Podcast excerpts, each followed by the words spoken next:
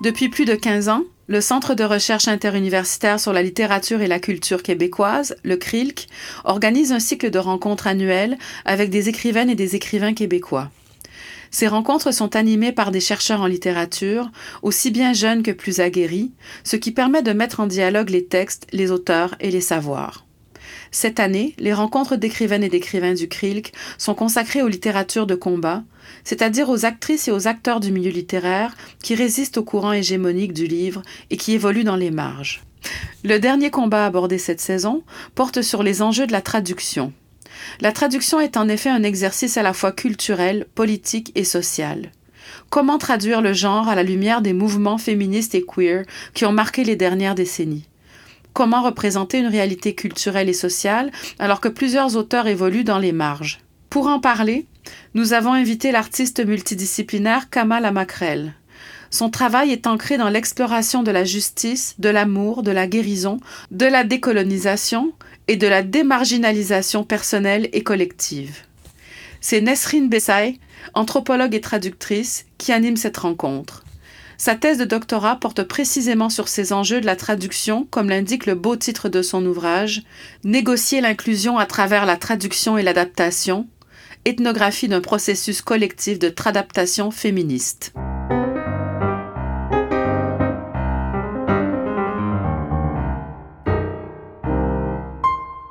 Bonjour, et je voulais commencer par euh, demander à, Kama euh, quel pronom tu voulais que j'utilise euh, pour te désigner ou t'interpeller?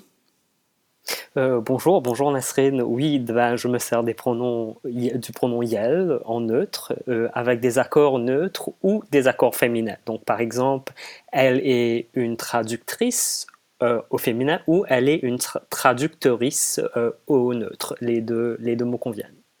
Et toi, tu te sers de quel pronom euh, Moi, je me sers du pronom elle.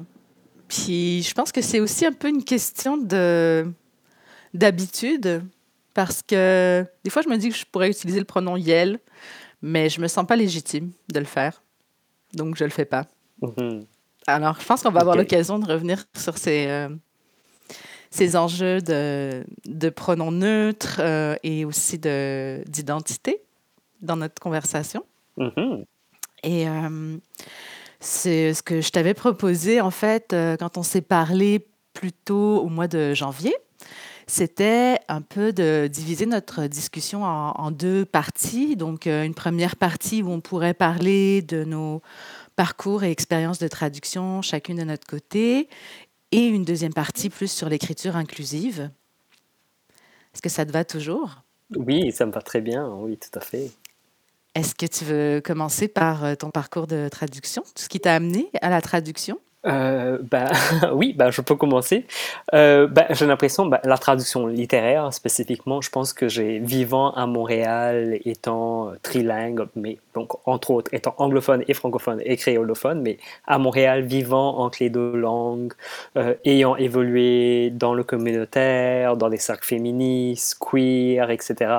Euh, donc il y avait toujours ce besoin de, de traduction pour, pour des questions d'accessibilité.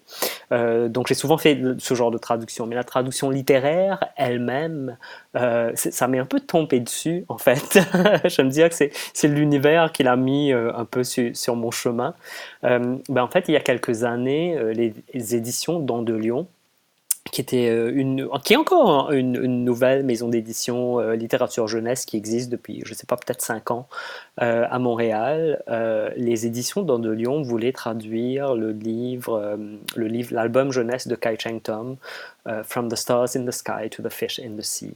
Alors, From the Stars to the Sky to the Fish in the Sea, c'est l'histoire d'une enfant qui est née quand le, la lune et le soleil étaient tous les deux dans le ciel. Donc l'enfant ne pouvait pas se décider, être garçon ou fille, être oiseau ou poisson, être papillon ou chien. Donc c'était un, enfant magique qui se transformait euh, perpétuellement au quotidien jusqu'à ce qu'arrive le moment où l'enfant doit aller, euh, doit aller à l'école. Et là, ben, à l'école, tout le monde est ou un garçon ou une fille. Bref, en anglais, le, livre est écrit avec le, pronom neutre, qui est le pronom they, euh, they, them, qui est, très commun, qui est très utilisé maintenant euh, en, euh, en, anglais, qui, qui, est quand même très répandu. Ça n'était pas, je pense que c'était encore dans un processus il y a une dizaine d'années, mais, mais maintenant c'est quand même très très répandu. donc, ce qui fait que le livre est écrit avec le pronom they, them en anglais. Et, et, là, il y avait la question de comment traduire ce livre pour enfants euh, dans un français épicène, dans un langage neutre.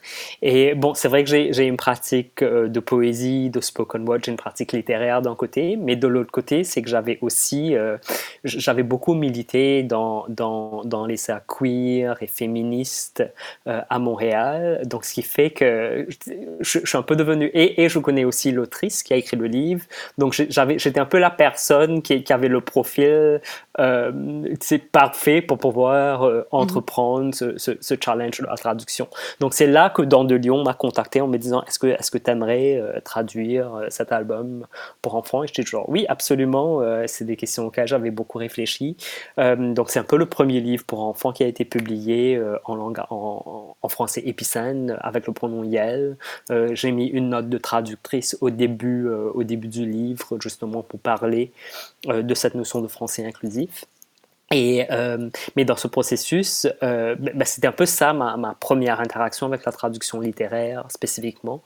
Et ce qui s'est passé quand je l'ai fait, c'est que je suis complètement tombé en amour avec la pratique en fait, je me suis tellement retrouvé dans la pratique de la traduction littéraire. J'avais jamais pensé, en fait, que j'allais, que j'allais faire la traduction littéraire. Donc, donc pour moi, ça, a été un peu ça. Voilà pourquoi j'aime dire que c'est l'univers qui, qui, qui, l'a mis euh, devant moi en me disant, hum, ça c'est pour toi, peut-être qu'il faudrait que tu essaies. Sais, et, euh, et, depuis, bah, c'est ça, ben, moi, ce qui m'intéresse vraiment, moi, dans la, dans la pratique de la traduction littéraire. Bon, je lis aussi, je, je suis très ancré euh, dans le monde de littérature contemporaine canadienne, euh, anglophone. Donc je lis beaucoup en anglais, je lis beaucoup, euh, je, lis beaucoup en français aussi. Je trouve que justement que dans le monde littéraire, ben, il, y a un peu, il, y a, un peu ces deux, solitudes dans le sens que ben, les personnes anglophones euh, normalement ne lisent pas, dans le reste du Canada, ne lisent pas nécessairement en français et, et, l'inverse au Québec. Et, euh, et, je me suis vraiment mise à réfléchir à, à, à, la question, c'est à mon rôle en fait en tant que personne qui a un pied dans chacun de ces deux mondes. Euh, c'est quoi le lien qui peut se faire à travers moi? Et moi, ce qui m'intéressait surtout, c'est de traduire en fait euh, les voix transféminine, racisée. Euh, à, date, c'est ce que j'ai fait. J'ai traduit euh, Vivre Shreya euh, I'm Afraid of Men qui a été publié euh, sous le titre de J'ai peur des hommes euh, aux éditions du Remue-Ménage euh, au, printemps 2020.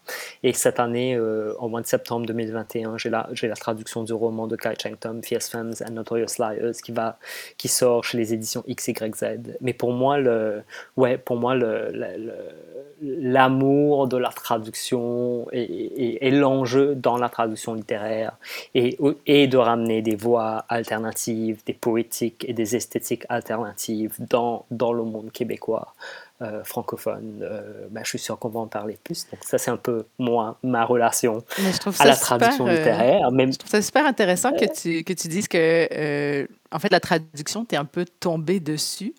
Parce que quand tu décris un peu mais ton parcours, ton, ton lien à l'écriture, ton positionnement aussi à la frontière de plusieurs cultures, de plusieurs langues, moi, ça m'a l'air tellement évident. Tu, sais, tu dis qu'ils sont, sont, venus te chercher les éditions dans de Lyon pour euh, faire cette traduction-là, puis tu as, été surprise de ça, mais c'est, euh, pour moi, c'est tellement évident. Puis j'ai envie ça me donne envie de te poser une question euh, qui est assez dans les études de la traduction. Tu sais, il y a tout un courant là, qui parle de on n'est pas des traductrices, on est des écrivaines. Donc, je sais pas comment toi, tu, vois un peu la, différence dans ta pratique, parce que pour toi, ça a l'air d'être deux choses très distinctes. Donc, ta pratique de traductrice et ta pratique de poète, comment est-ce que tu Mhm. Ah, c'est une très bonne question, ça. Ben, il, y a, ben, y a, il y a plusieurs parties euh, à cette question. Je pense qu'il y a la partie du processus de la traduction littéraire. Euh, le... et, pour moi, en fait, j'ai réalisé la raison pour laquelle j'aime la traduction littéraire autant, c'est que ça me rappelle ma propre pratique d'écriture de poésie. Parce que pour moi, dans la rédaction de, de poésie, pour un vers, j'ai souvent 18 options tu sais, où, et, la manière dont je le sens, c'est que je, je, je, je, prends chaque option, chaque mot possible, et tu sais, c'est comme si que je, je les mesurais, que je, je regardais c'était quoi leur poids, c'était quoi leur couleur, à quoi, tu c'est un peu, et ensuite jusqu'à ce que je trouve un peu l'équivalent le plus parfait de ce que j'essaie de communiquer à travers la poésie. Et je trouve que la traduction littéraire me donne un peu cette espèce de high créatif dans le sens où euh, dans, dans, le processus lui-même, c'est que je, quand, quand, je suis en train de traduire n'importe quel mot ou une phrase, j'essaie de voir c'était quoi, c'est quoi un peu, pas nécessairement l'intention, mais c'était quoi, qu'est-ce que, qu'est-ce que l'autrice à l'origine essayait de créer. Et ensuite, je vais aller voir c'est quoi tous les équivalents possibles en français euh, donc, donc, encore une fois, s'il y, a, y a quatre mots ou cinq mots ou dix mots, j'irai voir chaque mot pour les mesurer, les peser, voir en fait, et jusqu'à ce que je trouve la meilleure formule. Donc, au niveau de la création, il y a cette partie qui, qui, qui, qui, m'excite beaucoup, en fait, qui me stimule énormément, parce que je trouve que ça s'enligne beaucoup à ma pratique euh, de la création mm-hmm. poétique en particulier. Mais au-delà de cela, euh, je pense qu'il y, a toujours la question. Pour, moi, la traduction littéraire, c'est quelque chose qui se fait vraiment d'une posture d'humilité, en fait. Euh, parce que je trouve que c'est une, grosse, grosse, grosse responsabilité, dans le sens que d'un côté, c'est une énorme responsabilité que de, c'est de, prendre sur toi les mots et les mondes d'une autre personne et d'essayer de les recréer dans une autre langue afin de l'offrir à une autre population linguistique. Pour moi, c'est une grosse responsabilité. C'est une responsabilité envers l'autrice d'abord, mais c'est aussi une responsabilité envers le lectorat, euh, dans le sens où c'est quand même mon... Euh, Ouais, c'est quand même une, Il y a quelque chose. C'est un rôle très important de. Tu sais, même dans, un contexte où je suis. Où, où moi, ce qui m'intéresse, c'est de traduire une littérature plus alternative, de travailler avec un français inclusif, etc. Euh, je pense que je peux uniquement faire ce genre de travail d'une posture d'humilité. Euh, dans le sens où euh, c'est une grosse responsabilité et j'ai surtout pas envie aussi d'être la voix unique euh, qui parle de cela. Je pense qu'on devrait avoir multiples multiples voix jusqu'à ce qu'on qu'on ait un, consensus collectif culturel par rapport à, comment est-ce que évolue la, ben, la langue française spécifiquement euh, dans ce contexte-ci. Euh, je, pense, je pense absolument qu'il y a un côté que, tu sais, en tant que traductrice, oui, je suis, je suis absolument, tu sais, je, je, viens de finir la traduction de Fierce Femmes Serious, et quand je l'ai fini, j'étais genre, oh wow, en, en, traduisant ce livre, j'ai, ben, en fait, j'ai, j'ai écrit un roman en le traduisant, mais aussi, mais, mais, mais ça, ça, m'en a tellement appris, moi, j'ai jamais écrit de roman, donc ça, ça m'en a appris tellement sur la construction, sur comment écrire un roman. Euh, je pense ensuite, il y a la question sais, pour moi, à date, je, je pense qu'il y a différentes manières de faire de la traduction littéraire le monde, dans le monde littéraire. Dans la majorité des cas, c'est euh, une maison d'édition qui, qui, qui, va contacter un traducteur ou une traductrice pour traduire un texte. Dans mon cas, tout ce que j'ai traduit à date, c'est des bouquins que moi, j'ai choisis euh, que par la suite, j'ai pitché à une maison d'édition qui s'y est intéressée et m'a dit allons-y, allons, allons de l'avant. Donc je pense que pour moi, il y a aussi je, pense que ça se fait différemment. Pour moi, dans, la traduction, il y a aussi un désir de représenter l'autrice, de représenter l'œuvre. Parce que moi, je vois, au-delà de, du travail de la traduction, pour moi, ce qui m'intéresse aussi, c'est je vois l'intervention de l'œuvre dans le milieu littéraire francophone québécois. Euh, mais je pense pas que tout, tout, toute traductrice ait cette responsabilité. Tu certaines personnes traduisent tout simplement soumettre leur manuscrit et c'est la fin du processus. Alors que pour moi, le processus est beaucoup plus engagé euh, parce que ouais ça a toujours été des textes aussi que j'ai tu sais j'ai jamais été dans un à date j'ai jamais été dans une situation où on m'a contacté en me disant est-ce que tu veux traduire ce bouquin? Ça a toujours été moi qui contacte une maison d'édition en disant voilà pourquoi je veux traduire ce bouquin voilà pourquoi je pense qu'il devrait qu'il existe dans le milieu littéraire francophone québécois voilà pourquoi la voix est importante voilà pourquoi je pense que ça marcherait est-ce que ça vous intéresse? Tu sais ensuite c'est aller de l'avant euh, donc je pense qu'il y a ces, ces, différences de posture aussi, mais, c'est sûr que dans la création elle-même, ouais, il y a quelque chose de très riche qui pour moi me, euh, est lié à ma pratique d'écrivaine, c'est sûr. C'est super intéressant, cette, idée aussi de... En fait, ce que j'entends dans ce que tu expliques, c'est que vraiment la, traduction est un, outil politique quelque part ou un outil pour euh, agir sur le monde.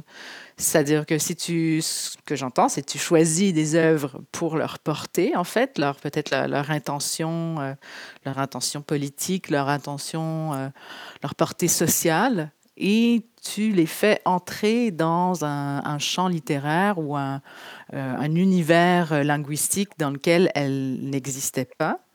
Est-ce que euh, tu peux me parler un peu peut-être de, par exemple, prenons euh, le livre de euh, J'ai peur des hommes, Vivre avec Shreya. Si, si tu vois un peu une... je veux dire, tu l'as choisi parce que pour toi, il avait une intention et une portée politique ou un effet de changement social. Et est-ce que, euh, est-ce que dans le courant du processus, c'est ce que ça a donné? Est-ce que tu es, satisfaite de, de comment tu as réussi à importer euh, ce livre et ces idées dans une nouvelle euh, sphère culturelle et linguistique? Je dirais oui et non. Je pense qu'il y a la partie où je dis oui et non. La partie non, c'est surtout parce que le livre est sorti euh, en plein début de pandémie. Mhm. en plein. C'était, le livre était, est sorti au mois de mars 2020. Et, et, ce, qui était, ce qui était un peu dommage parce qu'on avait quand même beaucoup d'événements euh, on avait déjà planifié beaucoup d'événements autour de la sortie du livre.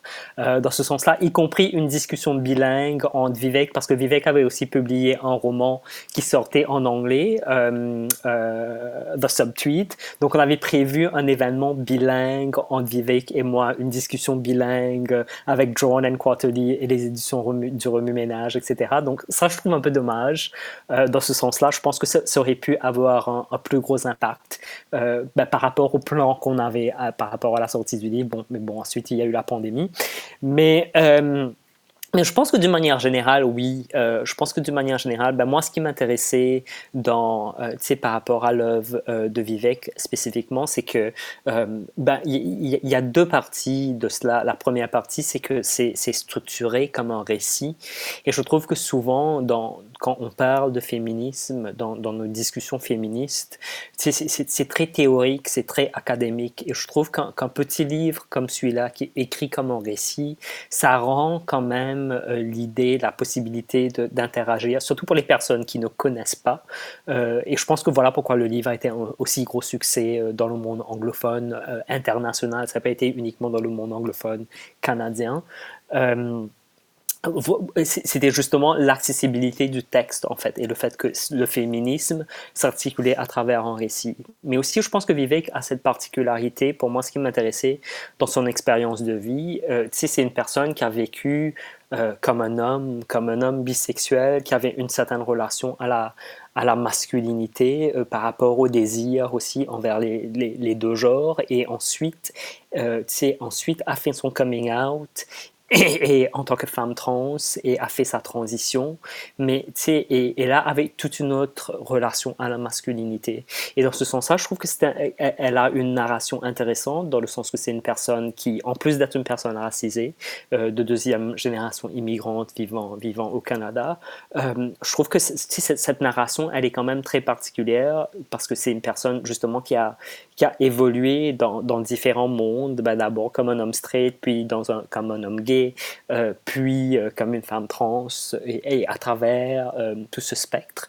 donc je trouve qu'elle avait quelque chose de très riche, et, et je trouvais pas ça, ce genre de narration, ce genre de nuance, en fait, dans, dans les milieux féministes francophones.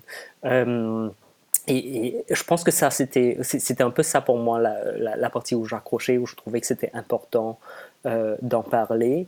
Euh, mais je, pense que ça, tu sais, je pense que ça a, que ça, ça a un impact. C'est intéressant parce que euh, avec l'enfant de fourrure, de plumes d'écailles, de feuilles de paillettes, donc qui est la traduction From the Stars in the Sky to the Fish in the Sea, je t'assure que même jusqu'à maintenant, ça fait quoi? Ça fait deux, trois ans que le livre est sorti. Même à date, maintenant, par mois, minimalement, j'ai une personne qui est parent et une personne qui est enseignante qui me contactent par mois. Je t'assure, même maintenant, j'ai encore des courriels. Mhm.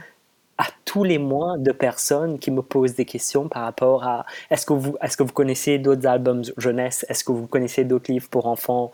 Euh, où, et, et, ça je trouve intéressant parce que je suis même pas je suis pas l'autrice là je suis uniquement la traductrice mm-hmm. euh, bon c'est vrai que dans un contexte québécois en tant que la personne qui les traduit qui est francophone j'ai fait beaucoup d'heures du compte etc j'ai fait la promo du livre mais de voir cette espèce d'impact qui revient qui revient encore et je me dis qu'il y a euh, ouais je pense qu'il y a quelque chose qui, il y a quelque chose qui se passe. Euh, je, pense que ça a son effet euh, petit à petit que ouais le, fait que j'ai encore autant de retours même maintenant ça je suis agréablement surprise mais je suis quand même surprise que je me dis ah il y a, il y a quelque chose qui se passe. Le, le, le discours fait, fait, son chemin en fait dans dans la société québécoise je pense mais ça me donne une très, euh, très belle porte d'entrée, euh, si tu permets, Kama, euh, que je, que je saute dans la question de la traduction. Mais moi, c'est pas du tout une traduction littéraire, mais c'est la question du prendre la traduction comme outil de transformation sociale ou pour inviter des idées, des pensées, des concepts dans une, un espace linguistique et culturel où elles n'existent pas. Et Mhm. c'est à partir de ça que je, suis, euh, que je me suis rendue à la traduction. Donc, c'est vraiment euh, cette, euh, cette aventure de traduction collective de Our Bodies Ourselves, qui est un livre sur la santé sexuelle et reproductive un classique du féminisme des années 70, mais qui a eu des mises à jour et des, des révisions euh, régulièrement dans sa version américaine. Et donc, euh, moi, c'est comme ça que je suis arrivée à la traduction. C'est dans l'idée de traduire et adapter ce livre-là euh, en français pour le Québec et vraiment dans la perspective d'amener cette vision-là de la fluidité du genre, de la diversité sexuelle et de genre, en fait, qui est présente dans la dernière version du livre américain et qu'on était quelques, quelques-unes à vouloir inviter dans l'espace francophone québécois. Et c'est à partir de ça qu'on s'est mis donc à, travailler euh, euh, par rapport à. En fait, c'est plus un travail de mobilisation et un travail de, création de, réseaux et de liens qu'un travail de traduction. Bien sûr, il y a eu euh, une, une, étape de traduction un peu brute, on va dire, où on s'est posé peu de questions sur quel mot exactement reflétait plus précisément ce qu'on voulait dire. Euh, notre objectif en faisant ça, c'est qu'en fait, on était une collective et il y avait des personnes euh, dans cette collective qui ne parlaient pas du tout l'anglais, qui ne comprenaient pas l'anglais. Donc, on a voulu d'abord leur donner accès de façon un peu brute au texte euh, pour qu'elles participent aussi à, son adaptation, parce que le volet adaptation était vraiment un, grand pan du travail qu'on a fait.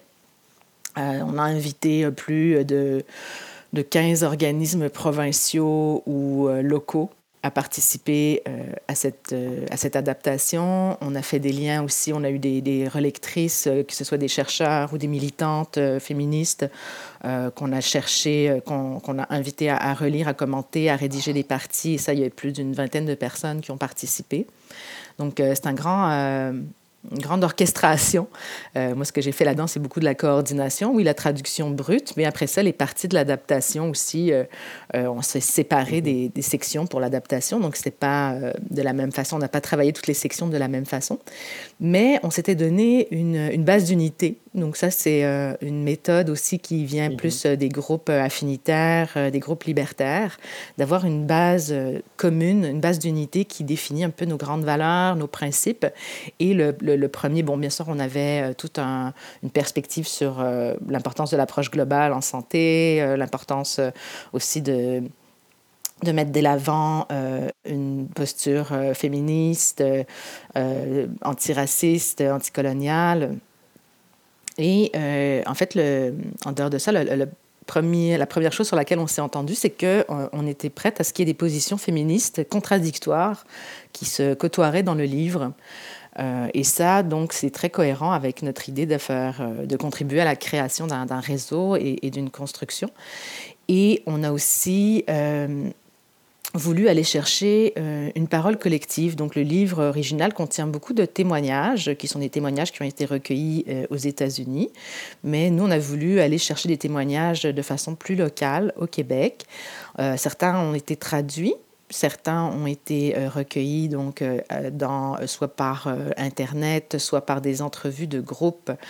Et c'est dans cette, cette idée-là d'entrevue de groupe. Pourquoi les entrevues de groupe? On a voulu faire en fait émerger une parole qui serait collective et politisée, c'est-à-dire pas juste des témoignages individuels qui ont leur valeur, oui, mais la collectivisation des, vécus et des expériences nous apparaissait essentielle pour mettre en évidence les systèmes d'oppression. Donc, on a travaillé avec des organismes de défense de droit pour aller chercher cette parole-là, pour aller faire des entrevues avec euh, des petits groupes, là, peut-être 8 à 10 personnes. Et euh, ce processus, moi, c'est comme ça que je suis euh, rentrée dans l'univers de la traduction et aussi dans l'univers du, de, de, l'écriture inclusive pour aller réfléchir mm-hmm. cette, cette position d'écriture inclusive et qu'est-ce qu'elle implique et comment est-ce qu'on peut la mettre en œuvre en français. Donc, euh, je nous fais tranquillement glisser vers euh, la deuxième partie de, de la discussion. Euh, Kama, ça te convient qu'on passe euh, comme ça subtilement vers euh, la, mhm. la, partie plus, euh, la partie plus euh, écriture inclusive. Et ça me permet de, de, parler un peu de, de ce, que, ce sur quoi j'ai travaillé par rapport à l'écriture inclusive, qui part vraiment de ce projet collectif avec euh, la traduction d'Our Bodies Ourselves euh, par euh, la, collective L'accord féministe. Et cette, cette démarche-là, les réflexions qu'on a eues, les partages qu'on a eus au sujet de, de l'écriture inclusive, moi, ça m'a amené dans une thèse de doctorat à séparer un peu, à, à donner un portrait, c'est-à-dire au lieu de rester dans l'idée qu'il y a une forme d'écriture inclusive, c'est de problématiser cette euh, question-là, puis de parler de différentes formes d'écriture inclusive que moi je pouvais constater sur le terrain. Donc, euh, euh, en étant en lien avec des groupes de femmes, je dirais un peu féminisme deuxième vague ou des groupes établis de, de, longue date au Québec dans les années 70, il y a toute la rédaction non sexiste, hein, qui est une rédaction très fondée sur l'idée de rendre le féminin visible, euh, qui, qui, accepte et qui pratique aussi l'écriture épicène, c'est-à-dire une écriture euh, où on ne peut pas euh, distinguer si c'est au féminin, au masculin ou au neutre, mais qui va surtout se mettre en œuvre avec l'intention de rendre le féminin visible. Donc en, en, réaction à cette idée que le, que le masculin inclut le féminin, que on pourrait écrire tout simplement au masculin et que ça inclurait tout le monde c'est quelque chose qui est apparu dans les années 80, 70-80, et le Québec est un précurseur dans ce domaine-là. Et c'est la féminisation euh, euh, qu'on a pu voir aussi avec des, majuscules à la fin des mots, euh, donc étudiant, étudiante, ou cette forme de, de, féminisation des fois ostentatoire aussi. Et euh, parallèlement à ça, ben, moi, ce que je voyais sur le terrain, puis dans les échanges, euh, principalement avec des personnes euh, trans, des personnes non-binaires, c'est l'émergence d'un courant d'écriture qui valorise le neutre, qui valorise, qui va utiliser l'épicène aussi, mais qui a aussi toute une panoplie de propositions terminologiques, de, néologismes rattachés à un genre qui serait neutre. Donc, on, a une partie de même proposer la création grammaticale d'un troisième genre en français, euh, qui serait le, le, genre neutre. Et là-dessus, euh, moi, ce que j'ai fait à travers ma thèse et à travers... Euh, euh, le travail avec l'accord féministe, c'est de euh, trouver un, équilibre là-dedans, euh, chercher à à la fois reconnaître euh, l'importance de la visibilité du féminin, surtout dans un domaine où le livre est dans le domaine de la santé sexuelle et reproductive, dans un domaine où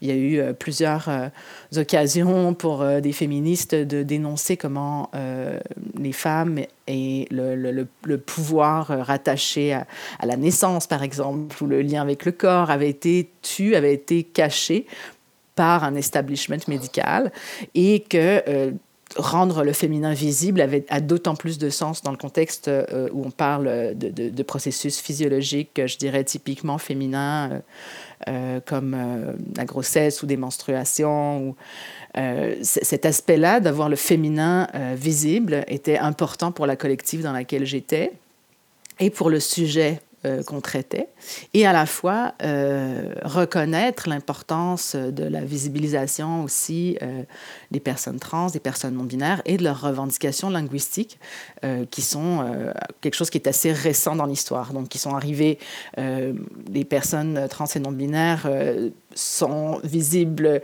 dans la littérature ou dans la science depuis au moins le début du 20e siècle, la fin du 19e, mais dans le langage, ce n'est que peut-être au début des années 2000 qu'il y a ces revendications linguistiques euh, de genre neutre et euh, de propositions de néologisme.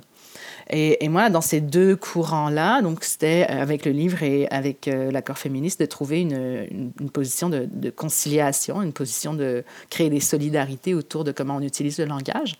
moi, je trouve, Kama, ta façon, par exemple, dans la traduction Enfant de plume, c'est c'est vraiment, tu, tu, tu, te positionnes pour un genre neutre, pour euh, l'existence d'un genre neutre. Tu utilises le pronom euh, Yel, tu utilises le pronom euh, Léa.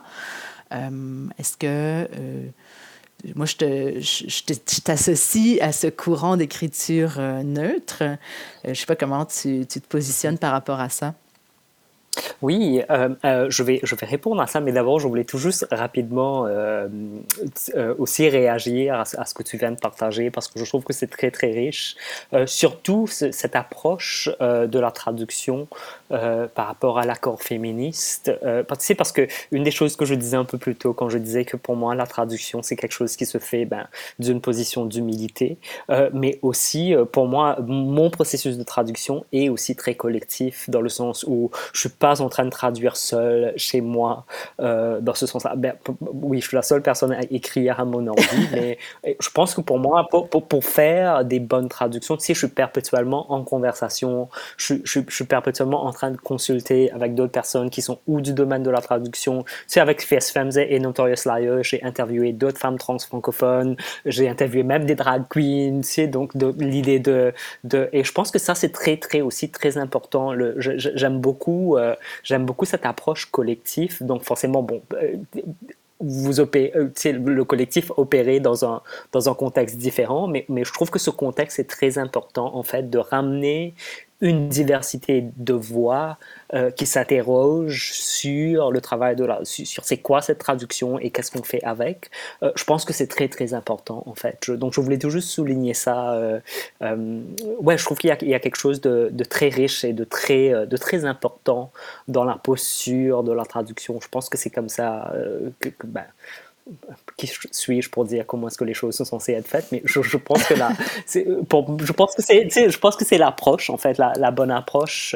Et, parce que tu sais l'autre partie qui, me frappe aussi c'est que pour moi surtout quand tu sais quand on parle de traduction qui vient euh, de voix marginalisées etc pour moi c'est très important que tu que, que, que cette traduction euh, vient que, que, ces termes ces langages etc viennent euh, en fait des personnes qui sont sur le terrain Mhm. C'est à l'opposé de, de personnes qui sont tout juste. C'est pas l'Académie française qui va venir nous dire demain. Ben, on a décidé que dorénavant, on aura un pronom neutre en français. Voilà ce qu'on a décidé. Tu sais, alors que pendant, pendant des décennies, tu as, as, des cercles féministes, des personnes trans, des personnes transféminines qui, qui, qui, qui étaient sur le terrain et qui ont travaillé là-dessus.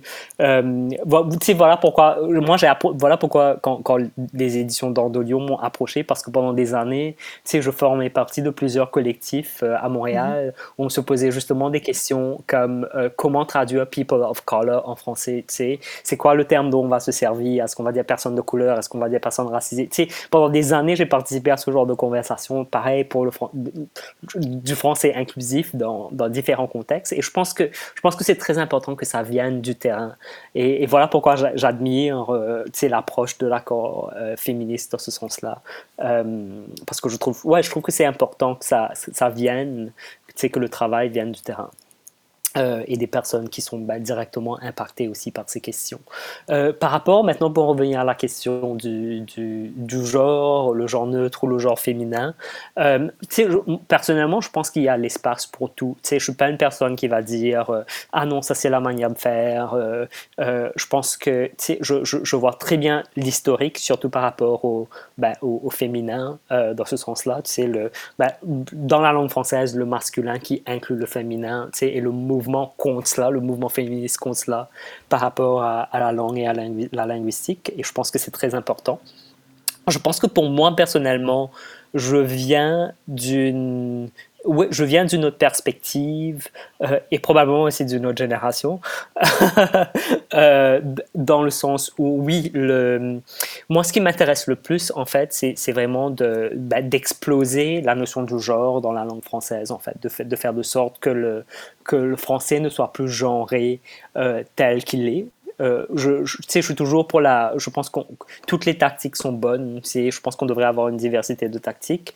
Mais une des choses qui m'intéresse aussi pour moi, c'est que c'est n'est pas uniquement euh, une approche euh, linguistique ou littéraire à la langue, mais c'est aussi une approche décoloniale à la langue, qui pour moi plus globalement m'intéresse, surtout par rapport à la, langue, à la langue française, dans le sens où, tu sais, pour moi, en tant que personne qui vient de l'île Maurice, qui est francophone, et euh, ensuite, qui a immigré au Québec, par exemple, euh, tu sais, l'exemple que je donne toujours, c'est comment, pour pouvoir avoir mon certificat de sélection du Québec, il a fallu que je passe un test de français. Mhm. Euh, ce qui, pour moi, je trouvais ça tellement bizarre parce que c'est genre, ah, donc ma, ma francophonie n'est pas reconnue dans ce contexte parce que j'ai pas un passeport français.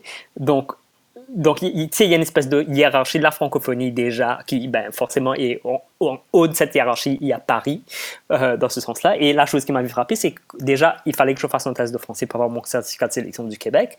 Et quand je suis allé faire le test, en fait, c'était un de ces tests informatisés, mais qui était administré à Paris.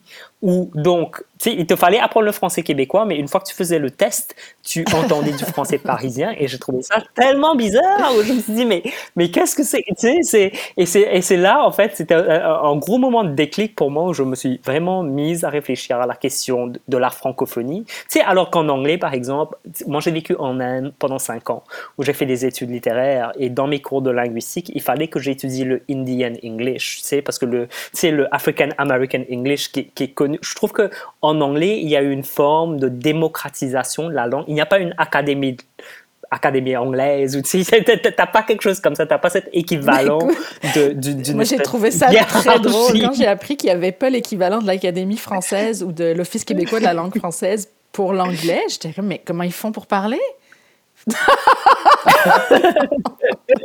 non, clairement, euh, comme francophone, on, grandit un peu dans cette idée que ça prend, ça prend une autorité suprême là, qui va trancher sur euh, qu'est-ce qu'on utilise ou pas. Mhm. Donc, euh, je, te, je, te, suis tout à fait là-dessus. Exactement. Et, la métropole, donc et, la et je trouve que pour, la France, mais, je trouve que justement cette, espèce d'emprise de l'Académie française, c'est surtout que c'est, l'Académie française a été, fondée pendant le règne colonialiste de France. C'était, pour moi, c'est un projet colonial en fait qui essaie de, de garder, euh, qui, essaie encore de se tenir à une espèce de hiérarchie de valeurs de, de de la langue française. Et je trouve que bah, bah, euh, la France a quand même colonisé pas mal du reste du monde qui maintenant est la francophonie. Et pour moi, c'est important de légitimer euh, le reste de cette francophonie, en fait. Tout comme, tout comme le Indian English peut être du Indian English qui est complètement valide et qui existe. Euh, c'est pourquoi pas d'autres d'autres pourquoi est-ce qu'on a une hiérarchie de la francophonie? Mm-hmm. euh, ça ça me dérange fondamentalement et donc pour moi il y a aussi cette partie euh, cette partie cette, cette approche décoloniale de la langue française quand je parle du français inclusif qui pour moi est aussi liée euh, à, la, à la notion de genre dans le sens où l'autre partie de ma pratique est dans l'histoire des genres et l'interaction entre dans la transidentité euh, l'interaction entre la transidentité et l'histoire coloniale, mais c'est que la, binarité elle-même, la binarité du genre, était un outil colonial. Mm-hmm. Tu sais, quand tu, parles, quand tu parles de ces vécus, les vécus trans, les vécus non conformes dans le genre, je veux dire, y compris chez les peuples autochtones du Canada, ont toujours existé. et moi, dans ma culture, dans mon histoire, euh, tu sais, quand, quand, quand, tu vas en Inde, tu as, des hommes, des femmes, des hijras, des pantis, des kotis, tu sais, tu plusieurs genres qui existent. Et, et, euh, et c'était pareil. Donc, donc, ce qui fait que ben, l'outil, tu sais, le, cette espèce de, de, discours médical par rapport à la transidentité, et ce discours étatique, en fait, est un discours occidental Et, même maintenant, à date, le discours dominant par rapport à la transidentité qui est liée à la dysphorie du genre, etc. Euh, c'est cette idée que tu es, né dans le mauvais corps et il te faut une intervention, une intervention médicale et étatique pour rectifier ce problème. Rien que ça, ben ça c'est je, je, dis pas que des personnes n'ont pas la dysphorie du genre, mais euh, cette expérience est réelle, mais, mais ce, cette narration de la transidentité est une narration euh, occidentale et coloniale. Donc pour moi, je pense l'enjeu, quand, quand j'essaie vraiment de pousser, euh, pousser le français à bout dans ce sens-là, je, je, je, pense qu'il y a, l'espace pour, pour toutes les revendications. Je pense que celle qui m'intéresse, moi, c'est vraiment, c'est pas uniquement la question du genre et du français épicène, etc., mais c'est de, de rendre plus démocratique une francophonie plus variée, qui est capable d'honorer en fait les, les manières d'être, y compris les manières d'être genrées, euh, en, en, dehors de la binarité qui, qui existe et qui ont existé euh, dans des sociétés précoloniaux qui par la suite ont été colonisées par la France. Donc pour moi, il y a, aussi cet enjeu euh, dans, dans, toute cette question. Tout à fait, je te, je te suis totalement là-dedans. Et d'ailleurs, autant le français, comme l'anglais, a imposé une vision binaire euh, du genre euh, à travers le processus de colonisation, euh, à la fois dans des, des, situations où peut-être les gens voyaient le monde ou le séparaient dans différents ensembles qui n'étaient pas liés au genre. Je sais pas, les, personnes âgées, les personnes plus jeunes ou les objets et les êtres animés, ou c'était la séparation euh, se faisait sur ces bases-là, mais avec l'imposition du français ou de l'anglais à travers la colonisation, il y a eu une perte de la possibilité d'exprimer ces différences-là pour finalement tout le monde se concentrer sur une différence de genre. Et, là-dessus, euh, tu, parlais tout à l'heure un peu de cette possibilité dans, le, collectif, euh, à travers le, groupe et l'échange, de pouvoir, euh, de pouvoir se, nommer, de pouvoir parler de son vécu. moi aussi, c'est quelque chose qui, qui m'interpelle beaucoup et, je trouve que le, travail, parce qu'avec l'accord féministe, on, continue à travailler sur la, traduction, adaptation maintenant du, deuxième volume, qui va être plus sur toutes des questions de, de périnatalité, de, de, grossesse, d'accouchement, de parentalité. Et euh, ben, c'est la, difficulté de trouver les mots pour exprimer une expérience qui euh, a été euh, confisquée quelque part. Euh, un exemple tout bête, accouchement, en fait, ça vient de la personne qui est couchée, mais donc c'est la perspective de la personne qui est debout à côté de la personne qui est couchée, donc une perspective de médecin. L'enfantement, c'est centré sur l'enfant. la naissance, c'est centré sur l'enfant. Enfin, il y, a une difficulté d'arriver à parler de, de, de ce processus-là, de cette expérience-là, de la perspective de la personne euh, qui, qui, la première personne qui le vit en fait, qui est la personne qui porte dans son corps, euh, qui est la personne qui, qui va éjecter cette, euh, cet amas de cellules. donc c'est cette difficulté-là et ça me ramène donc à la, à la, terminologie aussi, les néologismes, quand on essaye de, de, de se donner des mots collectivement pour parler de nos expériences et à quel point c'est important dans la construction d'un mouvement, dans la construction aussi d'une vision du monde pour pouvoir la partager et la faire connaître et donc pouvoir porter des revendications. Euh, et ça, euh, je trouve qu'il y, a quand même un double tranchant. C'est-à-dire, tantôt, tu parlais de faire exploser le genre, euh, ce qui est quelque chose auquel j'adhère totalement. Et des fois, j'ai l'impression, moi, j'ai le, sentiment que euh, à vouloir euh, se donner des termes pour préciser, pour définir. Tu vois, là maintenant, on se retrouve avec un, un acronyme interminable de LGBTQIA2+. Mais je trouve ça à la fois important, tu vois, c'est super contradictoire ce que je te dis, hein, mais c'est pas grave, j'aimerais ça t'entendre là-dessus. C'est, je trouve ça à la fois important qu'on ait des espaces pour se, se donner des mots, pour parler de nos réalités, parce qu'elles sont tues, elles sont invisibilisées, euh, et à la fois, eh bien, des fois, je me questionne sur le bon, mais là, moi, mon but là, avec tout ça, là, LGBT, c'était de faire exploser tout ça. Là, on est rendu avec plein de petites cases. Qu'est-ce qu'on va faire? faut qu'on appartienne à une petite case. Quand est-ce qu'on peut cocher toutes les cases en même temps? Donc, c'est ce, cette tension entre les deux. Euh, je ne sais pas si c'est quelque chose euh, auquel tu penses dans ta pratique ou dans ta pratique militante ou d'écriture. Oui, mais, mais c'est sûr, c'est sûr. Euh, bah, définitivement euh, bah, dans les deux cas, dans la pratique d'écriture, je pense que, bah, je pense que à un niveau très personnel, ce qui me ramène euh, à, à l'écriture, mais aussi à la création artistique d'une manière générale, je suis aussi artiste pluridisciplinaire. Mais ce qui me ramène à la création, c'est cette idée de pouvoir euh, donner naissance à soi-même, en fait. C'est de, de, créer euh, autour de ce qui a été invisibilisé, de ce qui a été, qui, qui, a été, euh, qui, a été forcé à, à, être tabou, à être silence de différentes manières et de donner une voix euh, une, une, une, porte d'entrée, une forme d'existence à, à, ce silence, en fait. Je pense que c'est un peu ça. Ben, souvent, ce que je vois, surtout des artistes marginalisés, c'est surtout ça, le, la motivation, le, le, désir de créer, en fait. Euh, donc je pense qu'il y a cette partie qui est importante. Je, euh, je suis une personne qui, qui encourage la diversité de tactiques, mm -hmm. dans le sens où si, euh, si, si, dans, le, dans le moment présent, dans, dans l'espace-temps présent, on a besoin d'ajouter quatre hautes lettres à l'acronyme pour rendre euh, une expérience de vie, une identité marginalisée visible, je suis tout à fait pour. Euh, dans, dans l'espace-temps. Mais je pense qu'il y a aussi pour moi la question de la temporalité.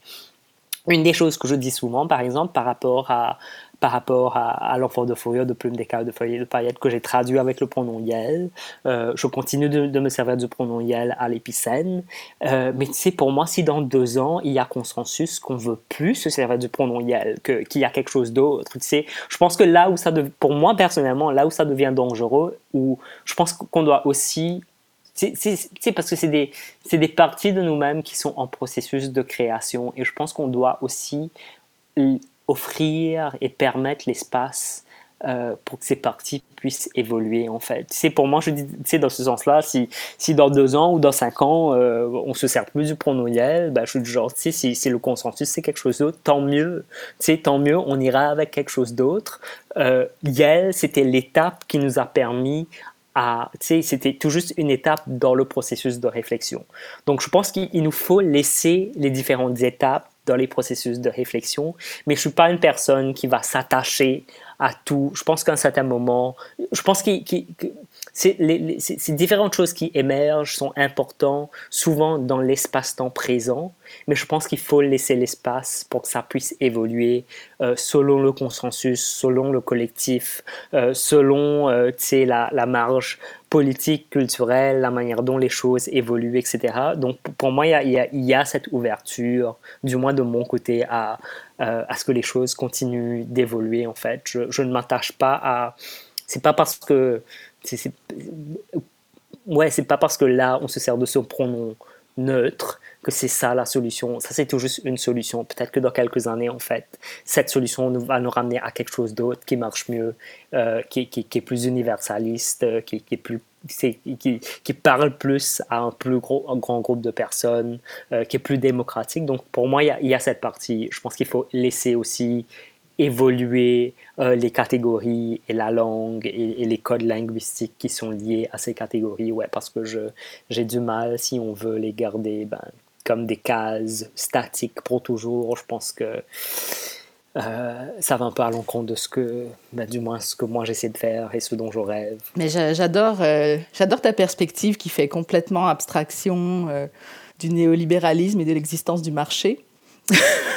parce que, parce que euh, dans, dans le processus justement euh, de publier, puis d'éditer, de, publier ce que ce qu'on ce qu'on écrit, ben c'est ça, il rentre en jeu euh, les maisons d'édition, euh, leur évaluation de est-ce que c'est porteur, est-ce que on va euh, placer un pronom, utiliser un terme, un néologisme qui n'est pas encore fixé et donc prendre le risque que le livre soit extrêmement euh, daté, en fait, euh, qui passe rapidement pour quelque chose de vieux.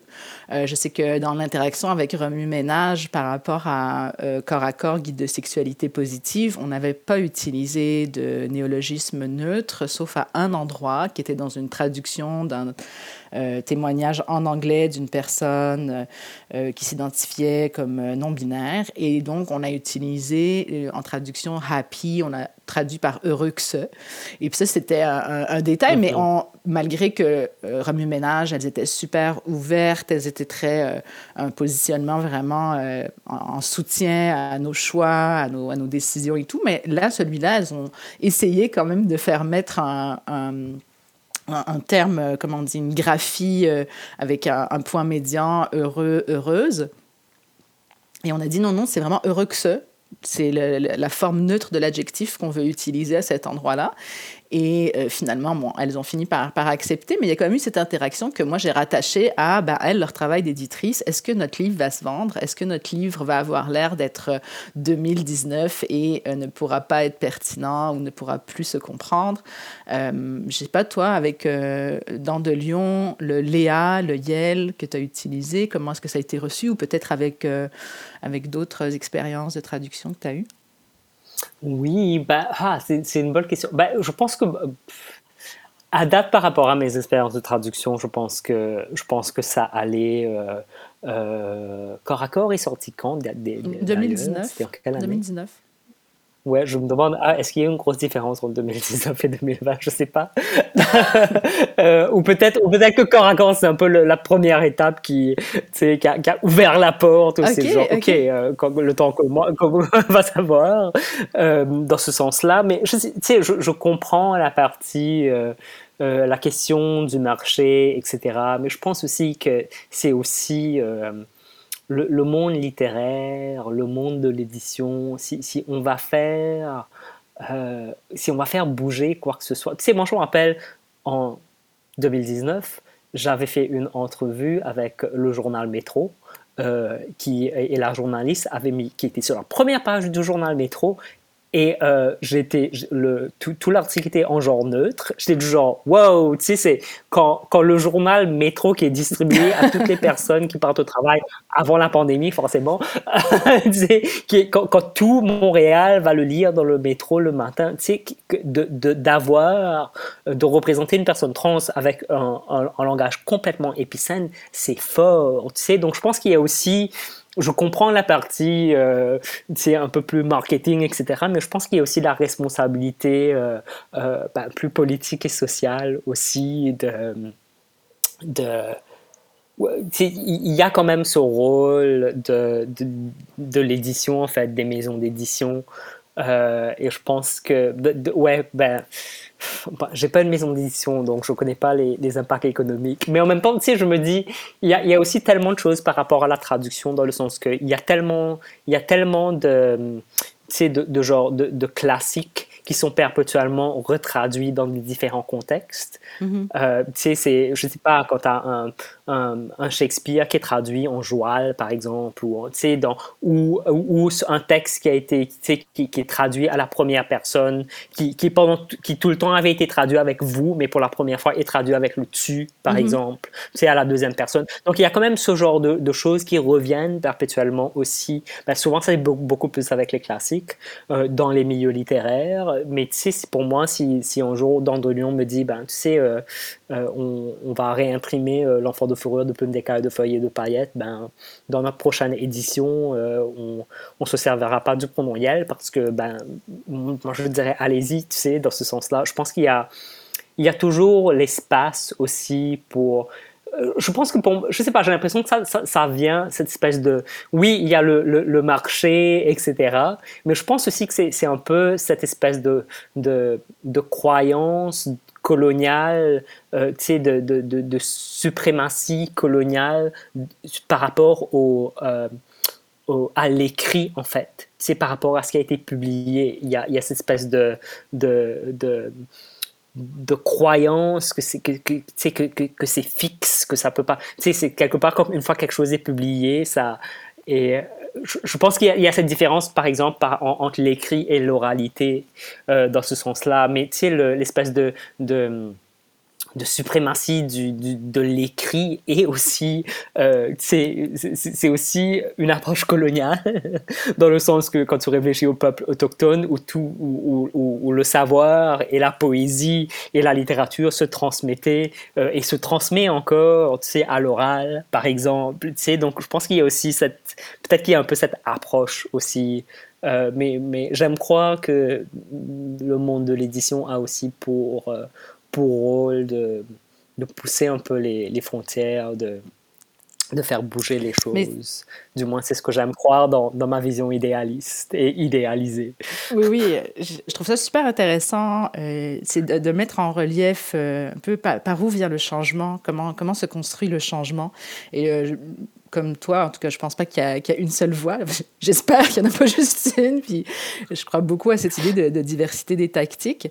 Euh, maintenant, pour la question du, du, du, changement linguistique, quelque chose que, que je développe euh, dans, ma thèse de doctorat, euh, c'est un peu euh, cette... Voilà, il y, a plusieurs pratiques qui, coexistent. Euh, il y a des différentes dynamiques, euh, les maisons d'édition, il y a les, traducteurs, les traductrices, les traductrices qui vont avoir euh, prendre des positions, mais qui ne sont pas toujours en mesure de les, de les porter sur la place publique parce qu'il faut transiter par une maison d'édition pour pouvoir porter ça. Euh, et euh, cette idée aussi qu'il y, a des propositions qui vont être retenues ou qui ne vont pas être retenues, puis une dynamique euh, que je que j'aime bien flatter comme dynamique, en fait, c'est cette idée de... Ça prend quelque chose de radical, ou, l'idée qu'on a toujours besoin d'un plus radical que soi. Euh, je m'expliquais sur, euh, sur ça. C'est euh, dans le courant de, ma thèse puis des, recherches, ben, j'ai parlé avec plusieurs organismes de défense de droit. À un moment donné, je parlais avec un organisme qui est plus par rapport au, au VIH-Sida. Je parlais avec des gens qui s'occupent des communications, puis un peu cette idée, voilà, comment, comment vous vous organisez, vous, avec le neutre, les néologismes, la, féminisation, qu'est-ce que vous faites de tout ça? Et, et la personne, c'était vraiment, ça m'a marqué elle m'a répondu quelque chose, en fait, depuis, euh, depuis 20 ans, donc depuis euh, même 30 ans, depuis les années 80, que des, des, des, des des revendications de, féminisation puis de rendre le féminin visible euh, étaient présentes par rapport à la rédaction. Euh, cet organisme n'avait pas adopté du tout ces pratiques-là. Et là, euh, dans les années 2010-2015, euh, se retrouvait parce qu'il y avait une proposition plus radicale, finalement, comme si la proposition de, féminisation vient un peu des marges, on va dire, vient du féminisme, même si le féminisme a quand même un peu imprégné aussi la société québécoise. Et puis, il, arrive à, rentrer un peu, à, s'immiscer dans le centre, dans, dans le discours plus central, les discours plus centraux de la société québécoise. Il reste quand même en marge. Et là, à la marge de la marge, tu as tout ce courant de personnes trans et non-binaires qui ont des revendications linguistiques avec des, des néologismes neutres. Et euh, c'est comme si le fait que ce courant-là apparaisse et qu'il y ait ces revendications-là, mais l'organisme avait décidé de pratiquer la féminisation, chose qu'il n'avait pas fait depuis le début. Donc, je ne sais pas si tu me suis, Kama, mais comme cette idée que à la marge de la marge, mmh. une proposition qui a surgi à la marge de la marge a poussé la marge vers le centre et l'a rendue plus acceptable ou plus, ou plus, euh, euh, voilà, plus légitime pour un organisme qui est pourtant aussi un organisme dans les marges. On s'entend en défense de droits de personnes euh, séropositives, c'est pas le, c'est pas le, le, sujet le plus central, hein, on va dire. Mais euh, ça me faisait penser à ça, là, on a toujours besoin d'un plus radical que soi, donc dans l'idée de diversité des tactiques, puis d'ouvrir la possibilité à, à, un changement. Le, le radicalisme fait, euh, fait bonne, bon ménage, finalement. Euh, -hmm. Je ne sais pas, euh, on, par rapport à ça, euh, comment est-ce que, tu, est -ce que tu, tu partages cette analyse ou... Ben, ouais, je pense que ça, a été. Je, pense que c'est intéressant de. Tu sais, je, pense que ça on, revient encore une fois à l'espace-temps parce que parfois c'est tout juste le, temps social, culturel, politique ou la manière dont évoluent certains discours qui fait que, ben, tu sais, même, ou, cette marge de la marge devient. Tu sais, je réfléchis beaucoup à euh, tout le mouvement de Black Lives Matter en 2020 en particulier pendant la période de la pandémie. Tu sais, c'est le, le, mouvement Black Lives Matter existe depuis quelques années, mais il y a, y a quelque chose, je sens qu'il qu y, a une espèce de, de tipping point, si tu veux, euh, qui a eu lieu. Euh, l'an dernier. Euh, je sais pas trop pourquoi. C'est quoi la raison Est-ce que c'est parce qu'on était tous enfermés chez soi et qu'on pouvait plus, euh, qu'on devait faire face à la violence qui était sur nos écrans et, parce qu'on était tous sur nos écrans enfermés chez soi. Je sais, je sais pas c'est quoi la raison. Peu importe c'est quoi la raison. Mais je pense qu'il y a, je pense qu'il y a, il y a des moments comme ça où probablement, ouais, où, c'est la marge de la marge comme tu en parles, ou sinon un discours prend une forme plus, plus forte, plus proéminente, mais ce qui, mais ce qui n'empêche pas, euh, ce qui n'empêche pas en fait tout ce qui, tu sais, toutes les années ou les décennies qui, ramènent à ce moment en fait, dans ce sens-là. Euh, donc je pense qu'il y a ça. Euh, ensuite, ensuite, je pense qu'il y a, tu sais, le parti. Une des choses qui me venait en tête, c'est euh, un des un, un, des, des, des, textes, des, bouquins qui, qui, qui m'ont dont je me réfère toujours, c'est de Bibi Anuhan, euh, euh, qui a été publié en anglais, qui s'appelle euh, Decolonizing Transgender 101, qui a été publié il y a quelques années maintenant en anglais. Et ce qui est intéressant, c'est une femme trans qui, en fait, elle écrivait sur, sur les droits trans, etc., sur Tumblr. et qui écrivait tellement là-dessus. Et un jour, ben, en fait, elle a décidé de. c'est une femme transracisée d'origine philippine. Elle a décidé, en fait, de créer sa propre boîte euh, d'édition, en fait, et elle a publié ce livre dans le langage de Tumblr en disant au tout début, voilà pourquoi je l'ai fait, voilà pourquoi je ne vais pas à travers un processus d'édition. Excuse-moi, euh, elle, a, elle a publié. Excuse-moi, elle a publié à travers le langage de quoi? J'ai pas compris. De, de Tumblr tu connais Tumblr, c'était la plateforme. Tumblr, c'était une plateforme. Ben, c'est encore une plateforme en ligne qui existe. Ouais, ben, c'était une espèce de, plateforme de blog en mhm. ligne, euh, tu sais, pré, euh, euh, avant, pré-Instagram, si tu veux, où se, où, se, retrouvaient beaucoup les, les, les, communautés marginalisées. Moi, par exemple, la première fois que j'ai été connecté avec un réseau de femmes trans et de femmes trans racisées au Canada, c'était à travers Tumblr, genre il y a 6-7 ans de cela. Euh, donc c'est une espèce de, de, plateforme en ligne de discussion euh, hors Facebook, euh, euh, qui, où il y avait énormément de voix marginalisées. Il y, avait, il y avait aussi pas mal de travail de sexe qui se passait sur Tumblr, sauf qu'il y a quelques années. En fait, Tumblr a complètement mmh. changé il y, a, il y a, je crois, trois ou quatre ans parce que le Tumblr a décidé de bannir euh, la nudité sur, sur, sur le, le, sur sa plateforme. donc, il y avait quand même pas mal de représentations, de, de, self-representation, d'auto-représentation de sexe, de sexualité, mmh. etc. Mais une fois que une fois que ça a pris cette tournure conservative. Je sais plus si les gens se servent de Tumblr maintenant. Moi, je m'en sers plus. Non, je pense que c'est euh, passé sur Instagram. Mais, et donc, elle, a, et donc, elle a publié, elle a publié à travers Tumblr. Ouais. Ouais, et, c'est un livre que je, je relis. Tout, ben, elle, elle, avait toute une série d'écrits sur Tumblr. Ensuite, elle l'a tourné dans, elle l'a transformé en livre qui s'appelle Decolonizing Transgender 101, qui pour moi est un des textes séminales sur la décolonisation euh, qu'elle a publié elle-même dans, dans sa boîte dans, sa boîte d'édition où elle publie uniquement des femmes transracisées. Euh, et, ouais, et pour moi, c'est un acte tellement radical où, tu sais, au début du livre, elle te dit voilà pourquoi je ne participe pas à un processus d'édition.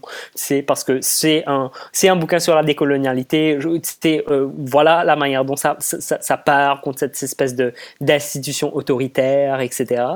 Et, ouais, j'ai trouvé ça très, très, très, très, très, riche et très, ça, a eu énormément d'impact euh, dans ce sens-là. Donc, je me demande aussi, je pense qu'il y a certains moments où peut-être qu'il y a aussi ces, ces œuvres ou ces initiatives ou ces, ces, ces, choses qui viennent de la marge mais qui ont quand même euh, de gros impacts. Peux-tu nous redonner le, le, nom de l'autrice? Euh, B. Bianohan et euh, B. Bianohan et le livre, c'est Decolonizing Transgender 101. Écoute, euh, je pense que c'est une très belle façon de, de finir notre, euh, notre conversation en ouvrant justement sur euh, le radical du radical, la marge de la marge. Et mm-hmm. ben, merci beaucoup, Kama, pour cette conversation. Merci beaucoup à toi, Nesrine, pour cette, pour cette très riche discussion.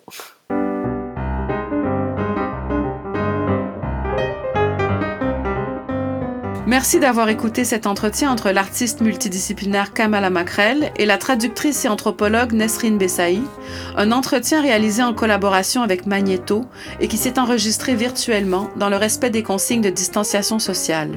Pour découvrir d'autres auteurs, retrouvez tous les épisodes des rencontres d'écrivaines et d'écrivains du CRILC sur votre application balado préférée.